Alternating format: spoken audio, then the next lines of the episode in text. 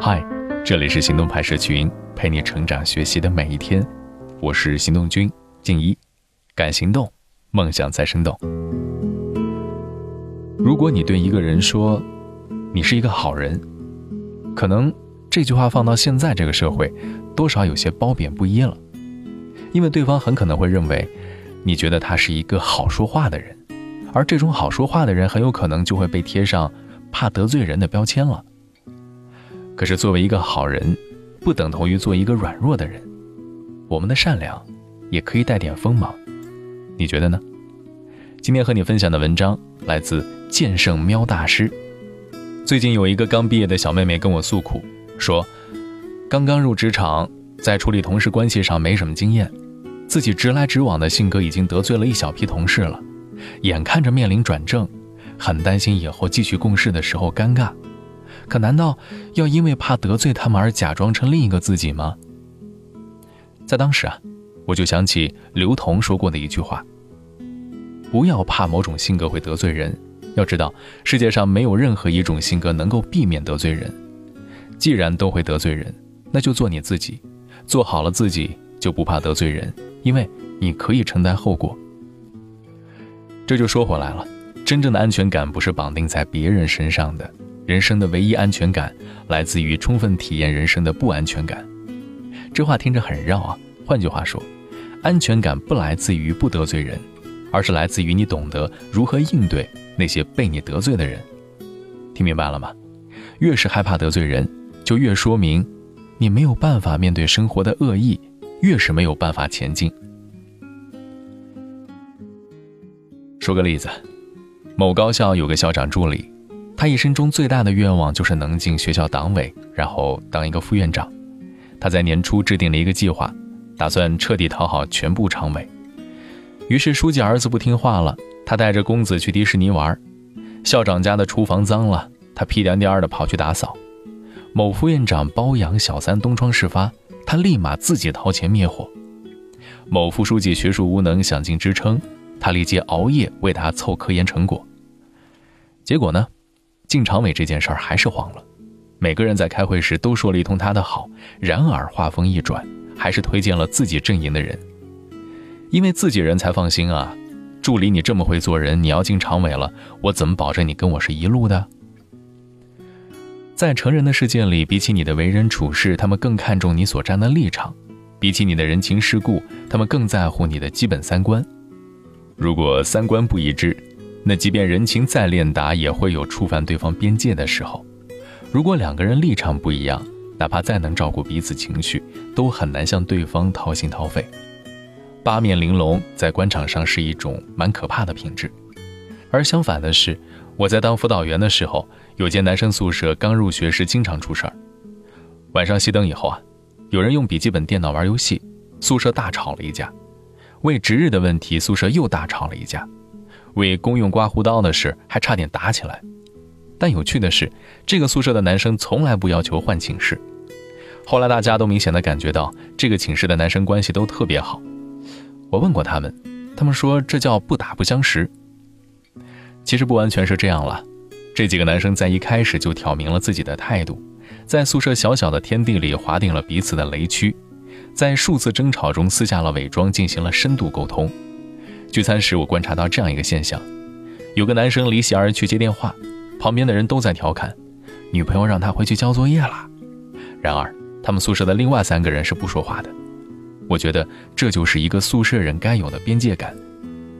很多女生抱怨自己的朋友，他变了。事实上，他从来没有变过，他只是变得不能再掩饰下去了。何必呢？每个人都有自己的私密空间。本就该在一开始亮明态度，非请勿入嘛。柠檬喵是一个女性公号作者，也是我的一个自媒体好友，但她经常来找我聊天的话题却很稳定，那就是我今天和别人开撕了，怎么办？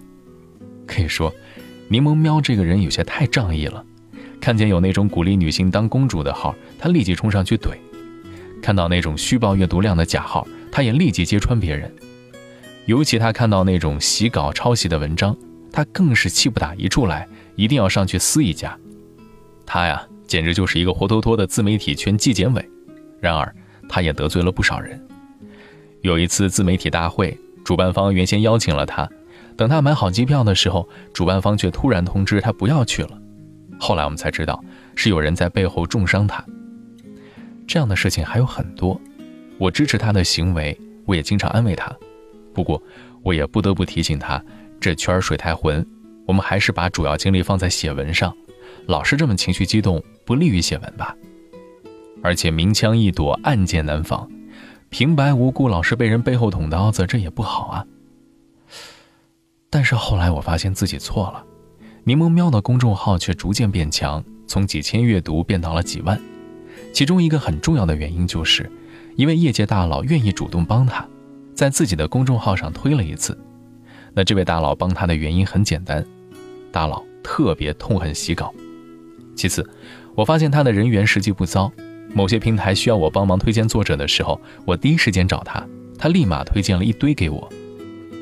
作者们提起柠檬喵的时候都赞不绝口，都说他们在群里被人欺负时，柠檬喵总是出来力挺。最要命的是，哪怕我天天宅在家里写文，我和自媒体圈的人基本都不联系，都有人来针对我。我这样的闲云野鹤，为什么还老是得罪人呢？因为，在一些人看来啊，我就是一股莫名的力量。很多时候，都是柠檬喵出来帮我说话，我才躲过了围攻。我最终发现，不会得罪别人的人，实际上也无法亲近别人。有句话叫做“要准确的看清一个人，不是要看他说了什么，而是要看他与谁为友，又与谁为敌。”柠檬喵虽然得罪了一些人，但他也让别人看清了他的三观。他是一个热衷原创、倡导女性独立自主，并且讨厌数据造假的人，这让很多人与他有共鸣，也让很多人乐于亲近他。相反，我这样不站阵营的人，确实少了很多人际纠葛。但到了需要人气呼应的时候，自然也没有人帮我嘛。有的时候不站队，往往比站队的后果更严重。传统文化让我们不要得罪人，是不要把自己的外部世界无限延长，肆意破坏别人的人际边界。这样的得罪是万万不应该的。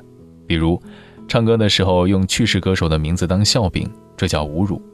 又比如，剑圣这个标签不仅我在用，很多影视游戏作品里面都有这样的标签。我偏要发动我的粉丝去把剑圣这个超级话题给占领，这叫做侵略。还比如，我明明只是一个人的学术导师，我偏要去生活上掌控他，干涉他的情感生活，让他为我洗衣拖地，这叫奴役。导致自身灭亡的不是得罪了别人，而是没有边际的膨胀。如果生活中别人的触角已经越过我们的关系中不该越过的那堵墙，那我们也应该毫不犹豫地得罪他。因为他的手如果伸得太长了，那对我们的内心世界就是一种摧毁。如果别人的行为严重违背你的价值观或者行业内部里约定的规则，你也可以毫不犹豫地得罪他。你必须明白，正因为有了底线，我们才不会一无所有；正因为大家都不容易，所以才更应该坚守道义。某位伟人说过：“一仗打出十年和平。”我们自古就是爱好和平的民族，即便面对美苏这等世界巨头，只要对方侵犯了我们的底线，我们就必须狠狠地得罪他。所谓骄纵的孩子有人疼，懂事的孩子遭雷劈。一个关键因素就是，由于太懂事，抬高了对方对我们的期望值，所以对方也可能就不那么看重我们的付出。八月长安说过，人和人之间也真奇怪啊，明明是越靠越近，边界却也越来越模糊。愣头青凭着一股热情往他人的内心闯，总是要被电网伤过一次，才知道哪儿需要绕着走。不敢得罪，不仅是一种自我折磨，更是一种自我放弃。当一个人因为害怕不断丢失自己的尊严和立场的时候，他就会变得面目全非，直到有一天他彻底失去自己的心灵边界，就变成了一个没有灵魂的躯壳。爱要轻拿轻放，而恨就必须大开大合。你说呢？今天的关键词得罪。 사냥의